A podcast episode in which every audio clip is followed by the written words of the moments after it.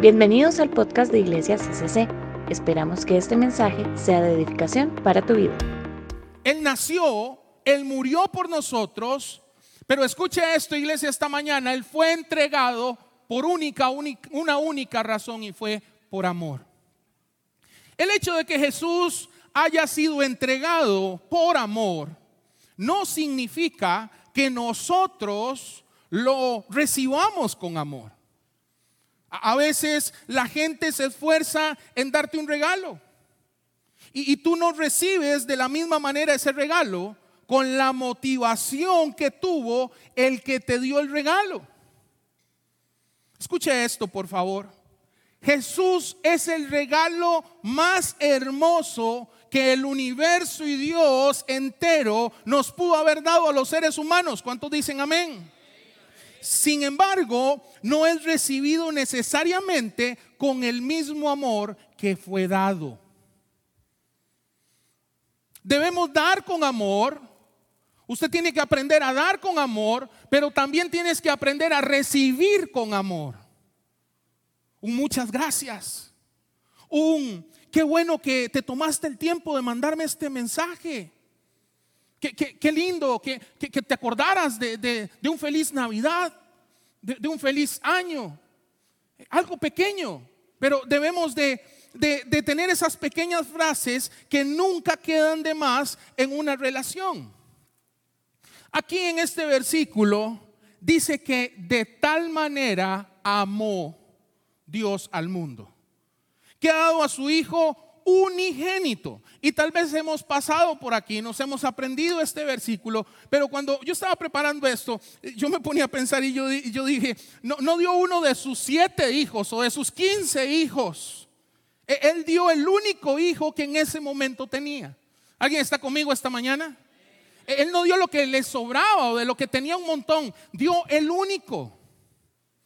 Y entonces la palabra me lleva a este versículo. Y vamos a ir a Lucas capítulo 2, versículos del 4 al 7. Estamos hablando del regalo del pesebre. Y, quiero, quiero llevarlo a este, a este versículo. Lucas capítulo 2, versículos 4 y 7. Dice la palabra de Dios así. Y José subió de Galilea, de la ciudad de Nazaret, a Judea, otra ciudad, a la ciudad de David, que se llama Belén por cuanto era de la casa y de la familia de David. José era de la casa y de la familia de David. Verso 5, subieron para algo. Dice que para ser empadronados con María, su mujer, desposada con él, la cual estaba embarazada, estaba encinta.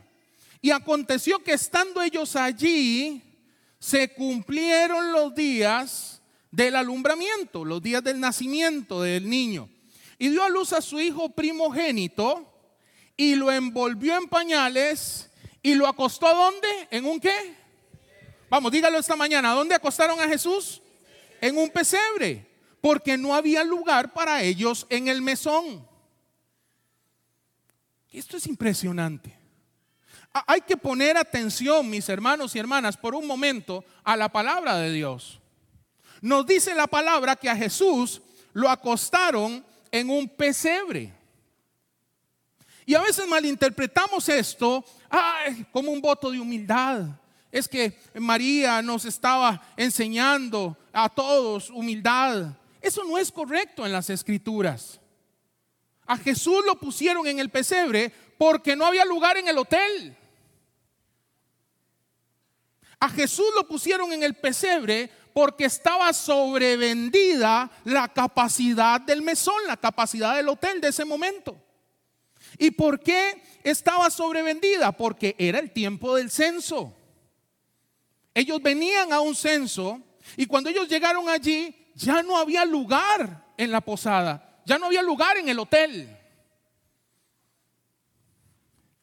Yo no sé si usted puede imaginarse ese momento donde será que María, ¿verdad? Se vuelve y le dice a, José, José, ¿no hiciste la reservación? José, por Dios, no, entraste a Booking y hiciste ahí la reservación. ¿Cómo es posible que te, te? José, ay María, es que tanta carrera se me fue. ¿Sabe? El tema es que no había lugar y que lo único que había era un pesebre. Y hay veces en la vida, mis hermanos, no hay lugar para las cosas que estamos dando a luz. ¿Alguien está conmigo esta mañana? Te, gradúas de la universidad y el único trabajo que encuentras no es el de tu profesión. Es el trabajo del asistente, del asistente, del asistente. O, o tienes algún talento o don que quieres eh, expresar y no se encuentra lugar en el mesón para ti o para mí. No se encuentra lugar en ese hermoso hotel. En el hotel donde hay sabanitas eh, bien ricas de pluma de ganso. Donde hay almohaditas blanquitas y ricas, sabrosas. Aire acondicionado por si hace calor. No, al establo. Al establo. Tu don y tu talento al establo. Mi hermano y mi hermana, porque no hay lugar donde quisiste que hubiera lugar. Y, ahí empieza nuestro problema de desarrollo y lo que está pasando muchísimo con la generación de este tiempo.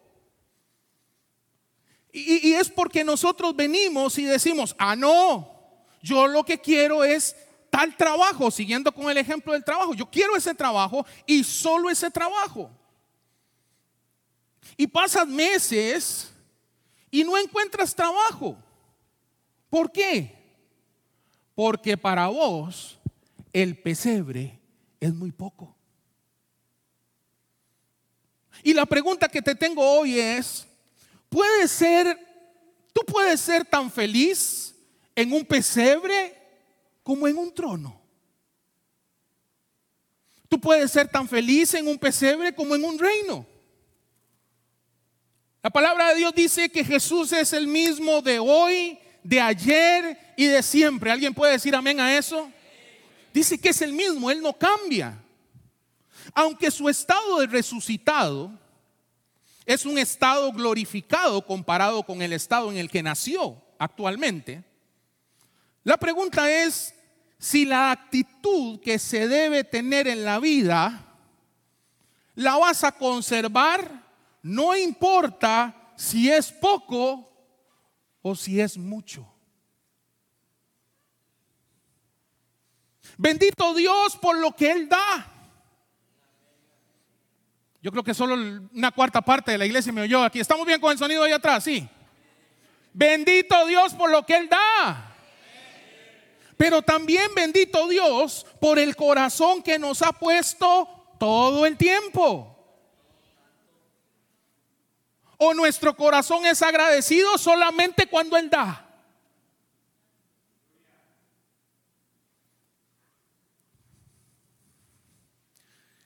¿Es agradecido nuestro corazón?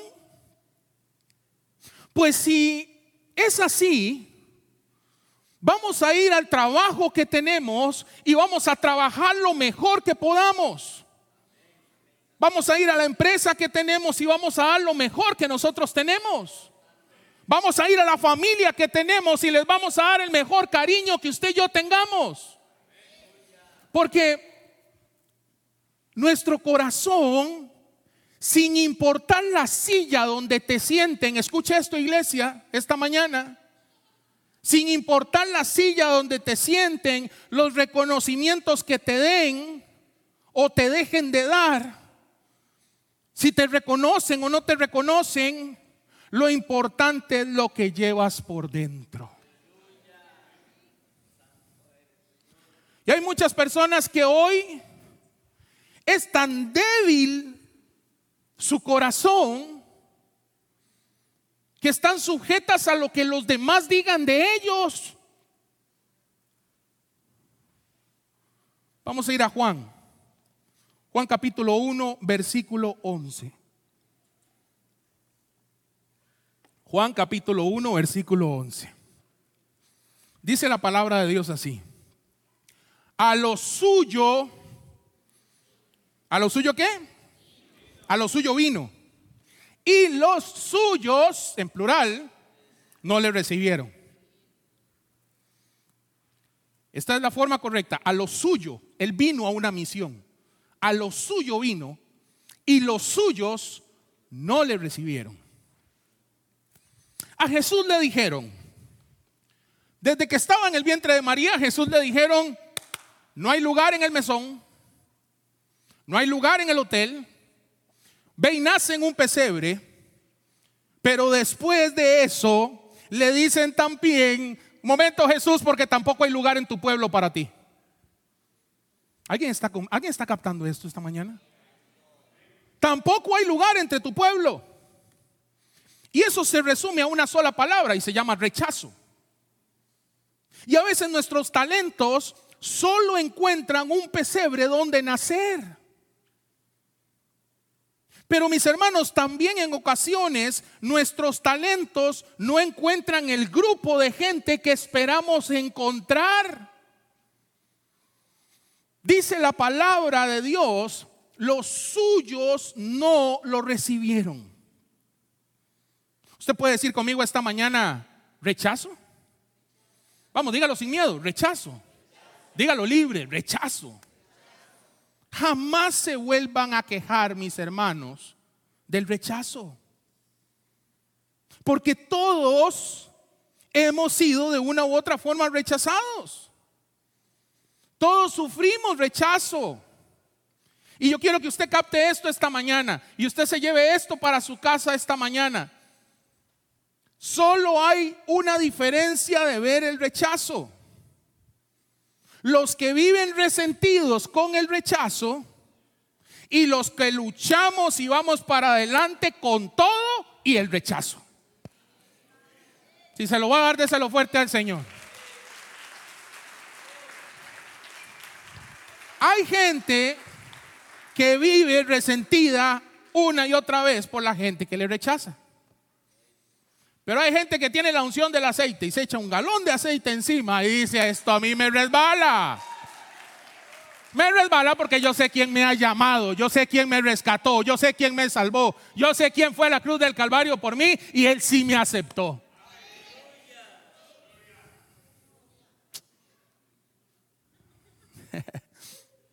Pero vas a ser rechazado. Hey, bienvenido a la tierra. Algunos son rechazados por altos, otros, son rechazados por bajos. Mi esposita que ha viajado conmigo en algunos momentos, hay aviones donde, donde las rodillas pegan al otro lado, entonces hay que buscar allí un...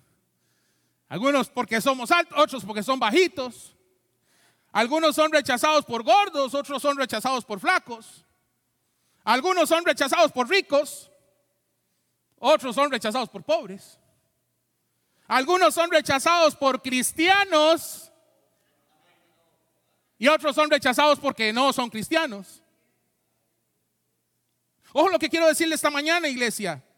Lo que quiero expresarte es que el rechazo es una cuestión de manejo, no es una cuestión de no tenerlo. Ay, pastor, usted no sabe. La cara y todo. Pudieran ponerme como una música ahí. Pastor, usted no sabe. A mí me rechazaron. Y entonces yo le digo, bienvenida al club. Bienvenida al club. Jesús vino, nació en pesebre y cuando creció y manifestó, escuche iglesia, manifestó todo su amor, manifestó todo su poder, manifestó milagros, señales, maravillas, no fue aceptado por todos. También fue rechazado. Lo importante es que hagas lo correcto. El rechazo lo tienes que manejar. A veces algunos cristianos dicen, es que yo no quiero que me rechacen. Pastor, es que mira qué miedo le tengo yo al rechazo.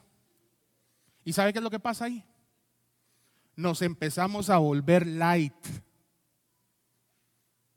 Y empezamos a ser permisivos con el mundo. No sé si me estoy escuchando bien. Sí. Y empezamos a ser permisivos con el mundo. Entonces no importa, Daisy. En, el brete, como decía la gente. Pasa es que en el brete hicieron una fiestilla, entonces yo me la di. Esa ahí me la pegué.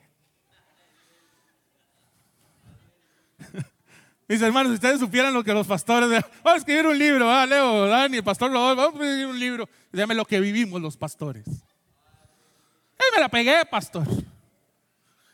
Y, era, y después sacaron el karaoke y era lo que... Me mandé unas pies. No, no, no, pero no me vuelvan a ver así. Porque muchas veces queremos ser cristianos, pero también queremos ser cool con el mundo. Queremos que nadie nos rechace y ser aceptados por todos. El que tiene oídos para oír, que oiga. Porque Cristo no vino a ser cool. Cristo vino a salvarnos y a darle la vida por nosotros en la cruz del Calvario. Y a derramar su sangre. Y fue rechazado hasta donde ya no se podía. Y por ese rechazo que él vivió, hoy usted y yo estamos sentados aquí y el Espíritu Santo está en nosotros. Imagínese, déselo fuerte, déselo fuerte, déselo fuerte. No, pero hoy andamos viendo a ver qué tan cool somos, qué tan cool puedo ser cristiano, pero, pero también puedo con esto. Y es que todo el mundo lo hace, pasa. Entonces, es que tal vez usted se quedó allá en los años, no sé, 80, 90, o en los 90, cuando, ¿verdad? Finales de los 90, ahí está mi esposita. Ah, 2000, 2001. Quieta carne. Les voy a decir algo.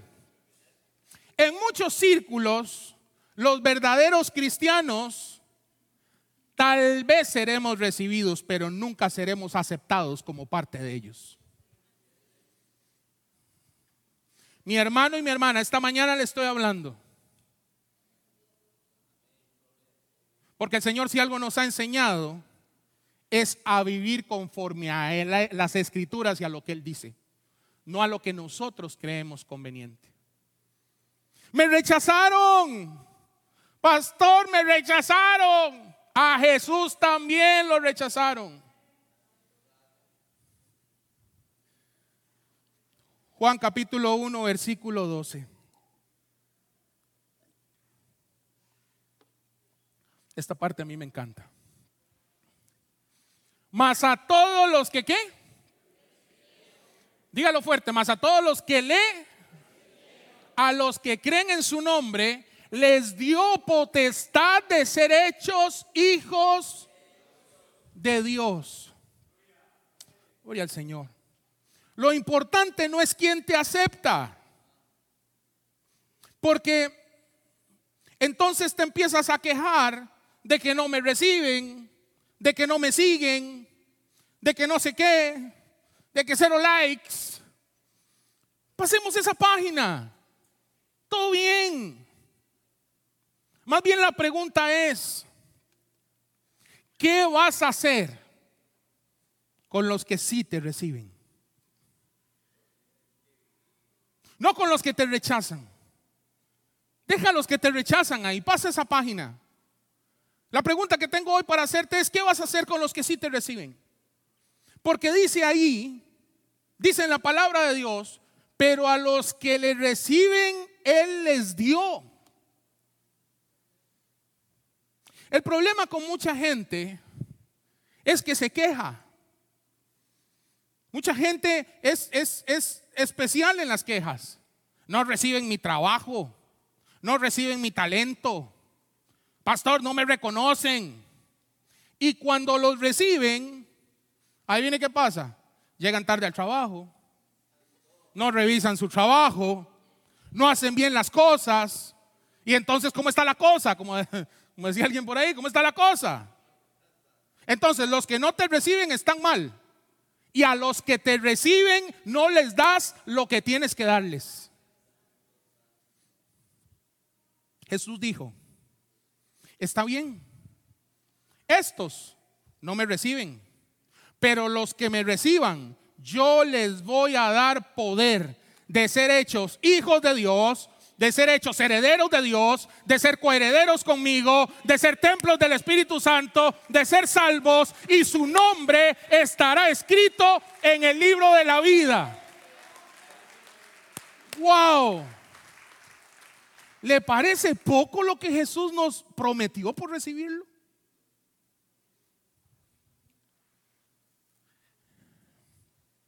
Entonces, hay gente que quizás no te reciba. Y estás tan enfocado en los que no te reciben que te estás olvidando de darles lo que debes dar a los que sí te reciben.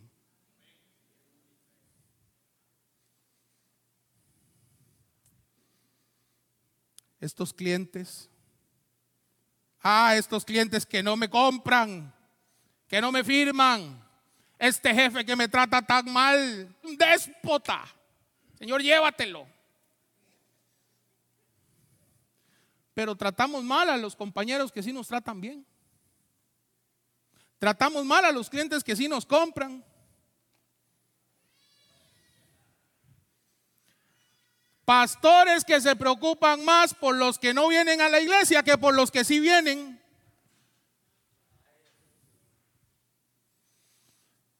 Los que no vienen, que el Señor los bendiga. Pero yo me voy a dar a la tarea de que los que vienen caminen en un nivel espiritual diferente. Déselo, déselo, déselo al Señor. Es para Él. Y todos los que predicamos aquí, nos vamos a dar a la tarea de que cada una de estas sillas sea llena para la gloria del Señor. Y para que Jesús sea glorificado. Mucha gente es mezquina. Usted conoce esa expresión muy tica que dice codo.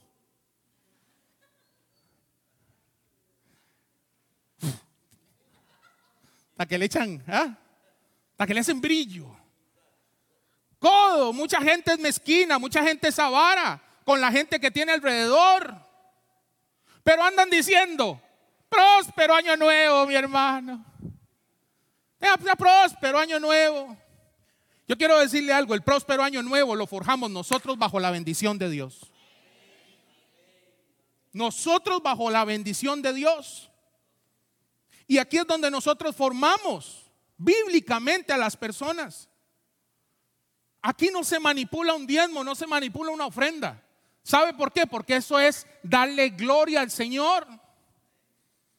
Yo no tengo a usted que enseñarle algo que el cristiano maduro practica sin que le digan. Y lo hacemos en alegría y lo hacemos en gozo. Pero yo no le puedo decir al que es fiel con las finanzas del Señor que va a recibir la misma bendición que el que no lo hace. Lo estaría engañando. ¿O no? ¿Alguien está conmigo esta mañana?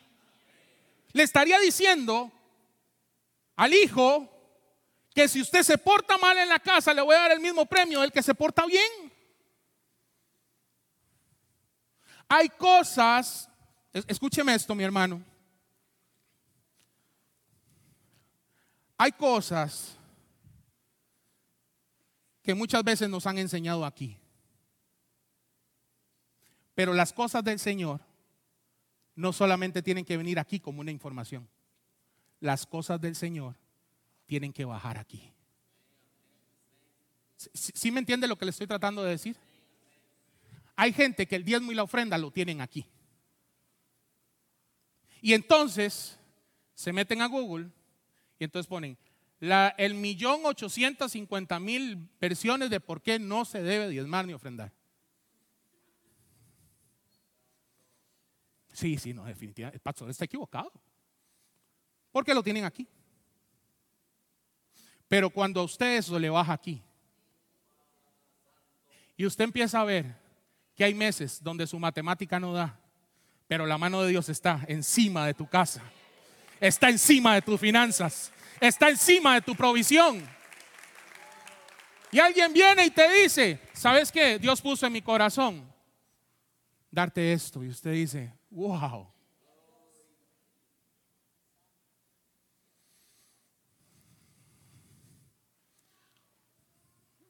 Este año cuando cuando íbamos a las primicias del año anterior, del 31 de diciembre de hace un año. Yo me sentaba y le decía al pastor Rodolfo, pastor, hay un montón, hay, hay un montón de sueños que Dios ha puesto en el corazón de la pastora Eliana y mío.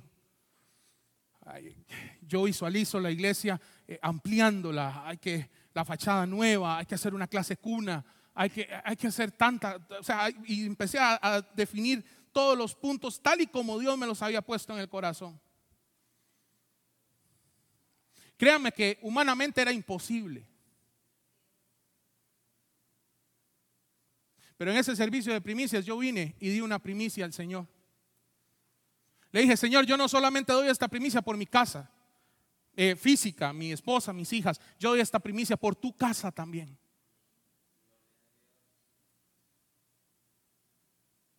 Pasaron muchas cosas en este año, pero lo único que he de decirle es que a una semana de terminar este año, el 95% de la obra está terminada en un año. Déselo fuerte a él. Hubieron momentos impresionantes. Recuerdo un momento rápidamente, un momento donde estaba el hierro ya puesto porque hubo que poner todo el hierro nuevo en la fachada, en esa cantidad de metros. Y recuerdo que mi hermano Alan y Alex y Alex me, decían, paz, ya es hora de las, de las, de las eh, eh, eh, del Duroc, de las láminas, gracias de Duroc. Y yo decía, bueno, ¿y cuántas láminas se ocupan para esa fachada? 220 láminas. Decía, bueno, Señor, tú dijiste que nos ibas a ayudar a cruzar el río. No dijiste que nos ibas a ayudar, dijiste que nos ibas a cruzar el río. Y yo empecé a orar y un domingo en la mañana vine y dije, bueno, mis hermanos, ustedes saben, nosotros aquí no pedimos, pero necesito que oremos por esto y esto y esto y esto. Y un señor se levantó y llegó y me dice, pastor, ¿qué es lo que usted ha pensado con la fachada? Y le digo yo, mire, hemos pensado en láminas de Duroc, pero cuestan tanto más impuesto cada lámina y ocupamos aquí 220 láminas. Me dice, pastor, viera que yo tengo una fábrica de Duroc. Y todavía me vuelvo y le digo yo, ay, mi hermano, Qué bendición al rato y usted no las deja más baratas. Vea qué inocencia la mía. Y me dice ese señor, yo creo que usted no me está entendiendo, pastor. Lo que por gracia el Señor me ha dado a mí, por gracia, yo se lo doy a la casa de Dios. El miércoles, el miércoles usted tendrá un camión con 220 láminas de droga allá afuera. Esas cosas pasan con una primicia. Cuando usted no la tiene aquí. Cuando la tiene aquí. Déjese eso porque si no me adelanto a la prédica de primicias. Tengo todo así. Tengo el del 25 primicias y el primero y entonces que no se me meta un fuse con el otro. La primera pregunta que tienes que hacerte es, ¿cuál es mi pesebre? ¿Cuál es mi pesebre? Sea el que sea tu pesebre hoy, debemos de ponerle muchas ganas. La segunda pregunta es, ¿me rechazan o, o no quieren o no aceptan lo que tengo? Así sea el producto así sea mi talento, así sea mi don, a veces mi amor, a veces mi cariño, a veces mi amistad. No te preocupes, todo eso pasa. Pero la mejor pregunta que te tienes que hacer es, ¿qué voy a hacer con aquellos que sí me reciben. ¿Tengo algo que darles? Como decimos los costarricenses, somos pura hablada. Juanito, Juanito se queja de la falta de oportunidad hasta que aparece la oportunidad y ahora todos los que están dentro de la oportunidad se quejan de Juanito. Muchas veces sin darnos cuenta estamos pidiendo algo, pero cuando llegamos a ese lugar no lo aprovechamos. ¿Por qué? Porque mucha gente toma las oportunidades que Dios les da y las toman pésimamente. Hay gente que naturalmente está caminando con un espíritu negativo. ¿Usted no ha conocido a esa gente? Que en lugar de volver en sí, vuelven en no. Hay gente que es, siempre tienen un espíritu negativo. Y usted les dice, ojo, que la gente con espíritu negativo es fatal para los que soñamos en los caminos del Señor. ¿Por qué? Porque usted tiene un sueño y usted dice, el Señor me habló de tal cosa y estoy orando porque eso se va a desarrollar y eso va a pasar en el nombre de Jesús. Y el negativo te dice, eh, ¿en serio? No, eso no. Es que acordate, eso cuesta tantos millones. Eso no va a pasar. Voy a darle un buen consejo, porque aquí no hay nadie con un espíritu negativo en el nombre de Jesús. Voy a darle un buen consejo. Sacudas este año de los negativos. Si tienes un espíritu negativo, simplemente no vas a llegar a ningún lado. Lo único que vas a lograr es convertirte en un hombre o en una mujer experto o experta en quejología. En lugar de ser alguien que pueda aportar, vas a ser una persona especialista en quejas. O sea, ya no es el buzón de quejese aquí, sino que ellos son los buzones. Hay buzones humanos. No es quejese aquí, es yo me quejo aquí. Señor, ayúdanos a entender. Lo único que vamos a lograr es convertirnos en eso. Lucas 16, 10.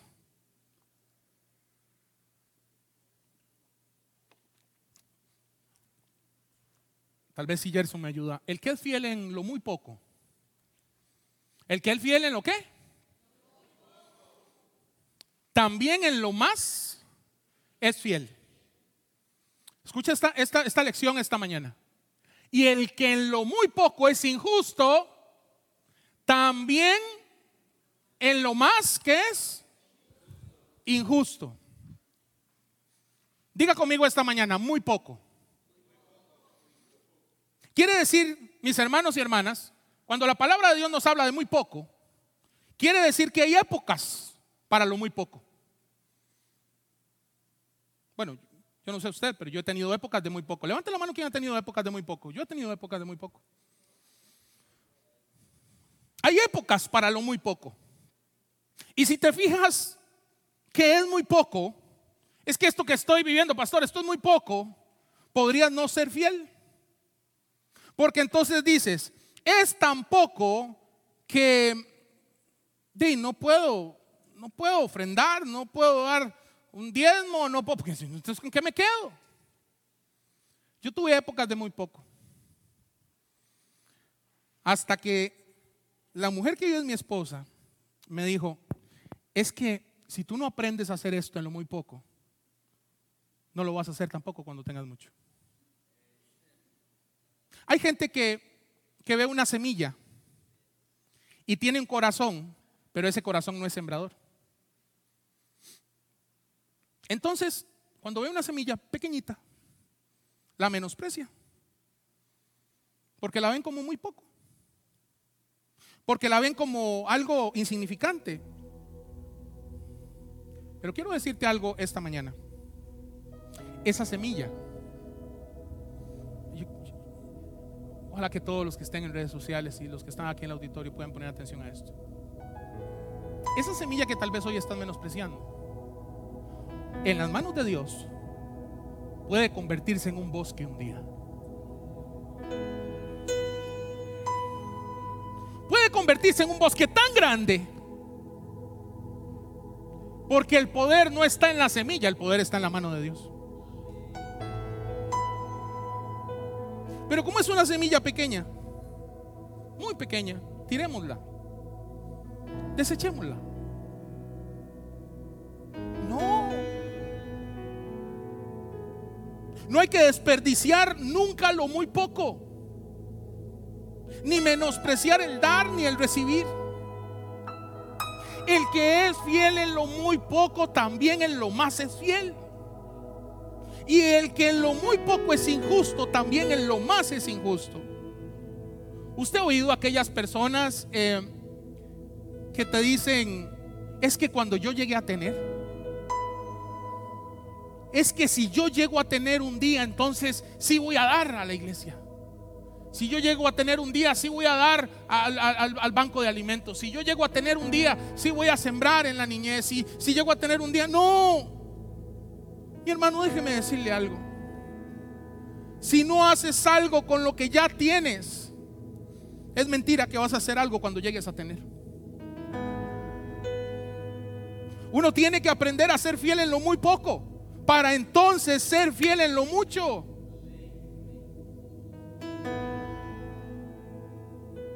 Jesús, ¿a dónde lo pusieron cuando nació?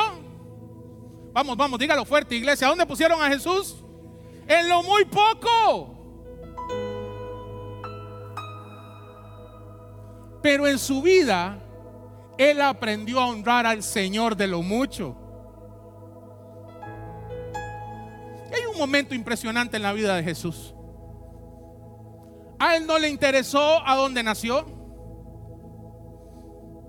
A él no le interesó que lo rechazaran. Él lo único que aprendió fue a ser fiel en lo muy poco. ¿Dónde es que te prueba Dios? En el pesebre. ¿Por qué? Porque Él tiene un reino preparado para ti. Pero si fallamos en el pesebre, fallaremos de fijo en el reino. Lucas 19, 17. Él le dijo, está bien, buen siervo, por cuanto en lo poco has sido fiel, tendrás autoridad sobre diez ciudades. ¿Qué es lo que te quiero decir hoy? Y voy concluyendo ya. Dar es un arte. La Navidad se ha convertido en un tema mercadológico, en un tema de comercial que otra cosa. Y se nos olvida que Jesús nos dio la mayor enseñanza del mundo. Que fue que llegando a un pesebre, se convirtió en el hombre y el ser humano más importante que puso un pie en esta tierra. Déselo fuerte, por favor. Déselo fuerte porque Él está en medio de esto. Aunque usted crea que, que no, no, no lo puedes ver, aquí Él está en medio de su pueblo. Llegó un pesebre un día donde nadie lo esperaba. Y con su humildad aprendió a ser fiel en lo poco. Aprendió a enseñarnos que dar es un arte. Saber dar es un arte. Hermano, escucha esta mañana, Dios no solo dio a su Hijo, sino que lo supo dar. Jesús no solamente dio su vida, sino que la supo dar. Empezando por cosas tan pequeñas como saber dar un regalo. ¿Cuándo y por qué? No por salir del paso. El cielo nos dio el regalo más grande que el ser humano haya podido haber recibido. Jesús. Jesús supo dar su vida. No solo la dio. Imagínense si él se hubiera dejado amargar. Y hubiera dicho, porque los míos me rechazaron, entonces los gentiles no, no van. Estos judíos no me quieren, estos judíos me rechazan, entonces para ninguno hay, me devuelvo al cielo.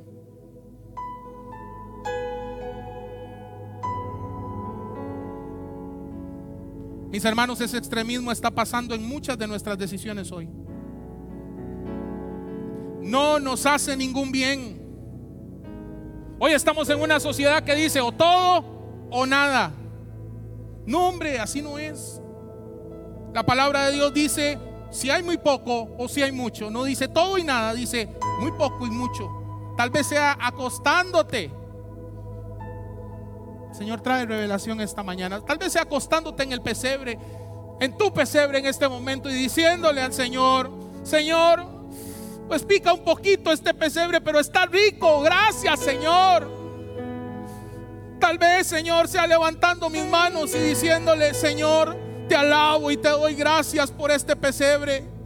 Tal vez estos animalitos huelen mal, pero dan calor, Señor. No me voy a morir de esto. No me voy a morir de frío. Gracias, Señor, porque hay un lugar donde yo pueda descansar. Tal vez tu oración es pasar. Hay mucha gente que viene y me dice, pastor, es que yo, yo tengo una motito y tengo un carrito y, y yo quiero pasar a algo mejor. Pues te voy a decir qué hacer. Si el que tienes o la motito que tienes o el carro que tienes lo lavas, lo enceras, lo chineas, lo aprecias, le compones el vidrio que no sube o el que no baja o el que no tiene. Es cuestión de paciencia, es cuestión de amor, es cuestión de hacer lo correcto y el Señor va a bendecirte porque has sido fiel en lo poco y te pondrá en lo mucho.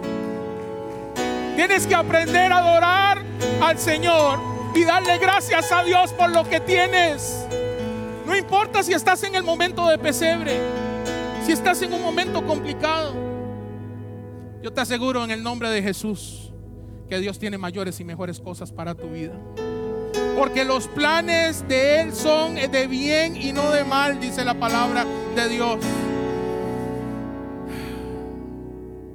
Yo quiero decirle algo en esta Navidad. Dice la palabra que la senda del justo. Yo quiero que usted lo diga conmigo esta mañana. Vamos, dígalo conmigo, iglesia. La senda del justo. La senda del justo es como la luz de la aurora. Va en aumento. Va en aumento. Va en aumento. Hasta que el día sea perfecto. La pregunta es, ¿qué tienes que hacerte hoy ¿Qué tenemos que hacer? Yo quiero preguntarte esta mañana para concluir, ¿a dónde estás en este momento? ¿A dónde estás en este momento en tu empresa, en tu trabajo, en tu oficina, en tu profesión, en tu familia, en tu ministerio? ¿Tienes gratitud? ¿Tienes la actitud que se debe tener en lo muy poco?